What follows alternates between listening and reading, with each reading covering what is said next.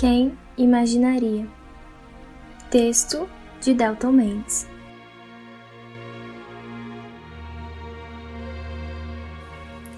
Quem de nós imaginaria passar por uma fase como esta? De isolamento, em que precisamos ficar recolhidos, protegidos em casa, como nossos ancestrais que se protegiam em cavernas de predadores assustadores? Quem diria que nós, humanos do século XXI, que nos achamos tão superiores, poderíamos ser suplantados, de certa forma, vencidos.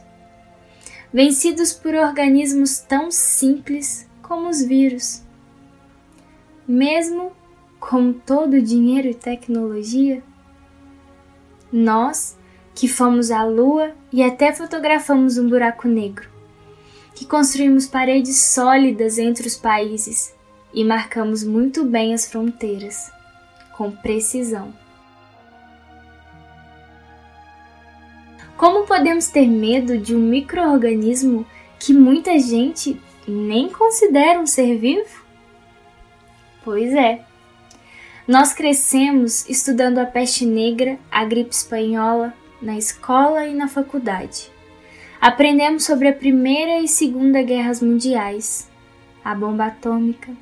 Dominamos as tecnologias, temos computadores e smartphones super rápidos. E não esperávamos que no nosso tempo, na nossa geração, enfrentaríamos uma pandemia de escala global, muito parecida com outras muito tempo atrás. A poluição por carros e indústrias diminuiu no planeta e o céu está mais limpo. Animais já ocupam lugares nas cidades que antes não frequentavam. Em alguns lugares já se vê água muito mais limpa nos rios e oceanos. Nossos sismógrafos até estão captando som do coração do planeta, como nunca captaram. Além disso, nossos cientistas em todo o mundo e também tomadores de decisão estão se unindo de forma nunca antes vista para superarmos tudo isso na busca por vacinas e por medicamentos. Aprendemos a aprender. Estamos aprendendo na marra a ter calma e cooperar coletivamente estamos entendendo que não somos os seres mais importantes da Terra. Precisamos ser humildes, reconhecendo o universo não como uma pátria apenas humana, mas sim um mundo de todas as formas de vida que surge onde menos se pode esperar e prospera sem avisar. Nos amparemos uns aos outros Valorizemos a ciência, compreendendo-a e dando a ela o lugar de merecimento que precisa ter.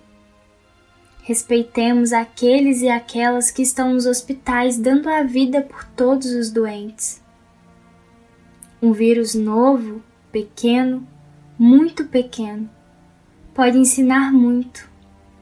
Talvez aprendamos dentre todas as lições possíveis a sermos imensamente gratos pela vida e por existirmos nesse mundo repleto de dores, sofrimentos e caos, mas também cheio de mistérios e maravilhas que somente aqueles com os olhos puros e libertos do egoísmo poderão notar e desfrutar, hoje, amanhã e sempre.